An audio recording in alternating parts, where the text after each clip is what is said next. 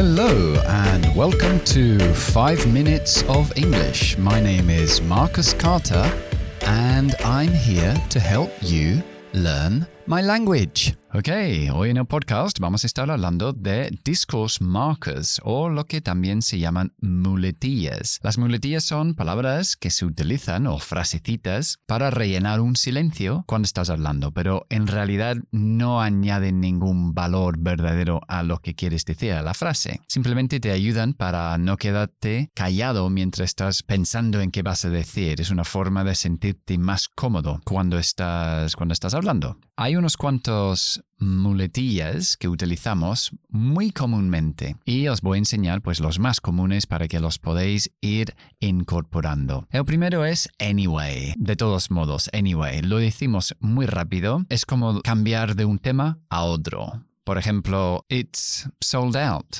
Anyway, I didn't want to go. Está agotado. De todos modos, yo no quería ir. El anyway. It's sold out.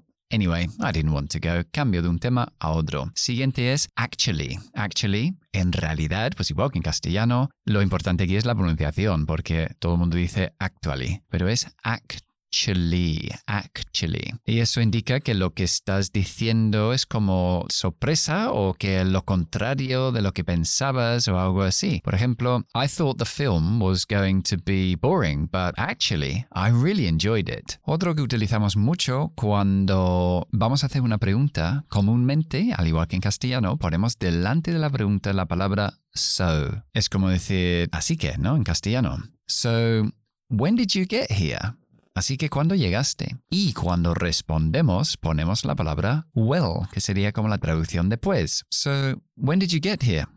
Well, well, actually, I arrived last night, but I stayed in a hotel. Así que, ¿cuándo llegaste? Bueno, en realidad, llegué anoche, pero me quedé en un hotel. Ok, siguiente, mind you.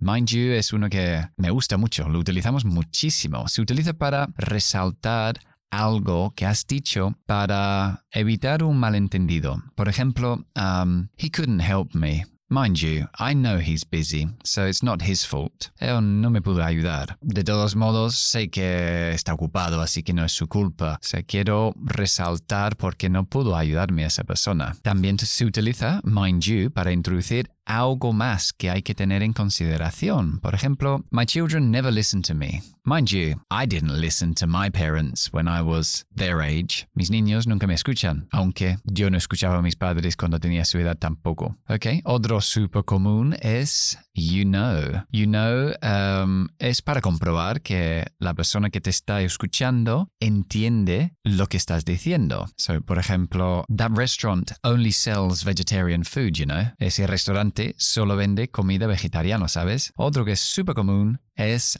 I mean quiero decir.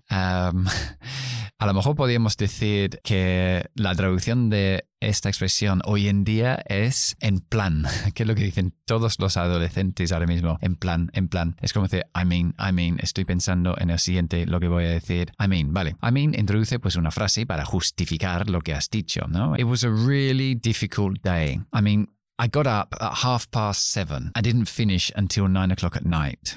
Fue un día muy difícil. Quiero decir, me levanté a las siete y media, no terminé hasta las nueve. I mean, ok. Otro más es to be honest. To be honest, um, francamente, ¿no? Es para explicar que lo que estás diciendo lo estás diciendo de verdad. Uh, normalmente explica que estás siendo franco con lo que estás diciendo y normalmente comprendes que la otra persona con quien estás hablando va a estar un poco decepcionada con lo que dices. Um, for example, to be honest, I don't really want the job. En realidad, yo no quiero al trabajo. Decepcionas un poco la persona con quien estás hablando, to be honest. Queda un poco más suave que decir simplemente I don't want the job, no quiero al trabajo. Y el último es muy coloquial también, sort of, kind of, para decir que algo es como en parte verdadero, pero no, no es la explicación entera. Es como si, ¿no? O es difícil explicarlo enteramente. For example, your answer is sort of right, but Um, no 100%. Tu respuesta es de alguna forma correcta, pero no al 100%.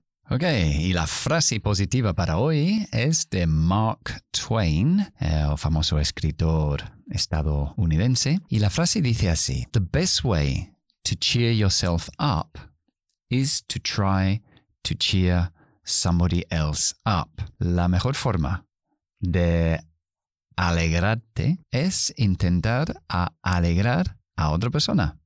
Qué bonito, ¿no? Vale, pues ya está. Os dejo con eso. Es un poco más largo de lo normal el podcast de hoy, pero bueno, no pasa nada. Recuerden que estoy en TikTok, donde hay un enlace donde os podéis unir al grupo de Telegram o de WhatsApp, también está ahí. Y ahí estamos, pues un poco más directos con, con los integrantes, los, los miembros del grupo. Y vamos poniendo cosas a diario ahí para ayudaros a aprender inglés. Y también estoy en Instagram, también haciendo otras cositas. Y bueno, todo forma un, un global, ¿no? Un aprendizaje global. Pequeñas cosas aquí, pequeñas cosas allá. Y al final alcanzamos ese objetivo que es aprender inglés. Ok, hasta el siguiente podcast. Bye bye.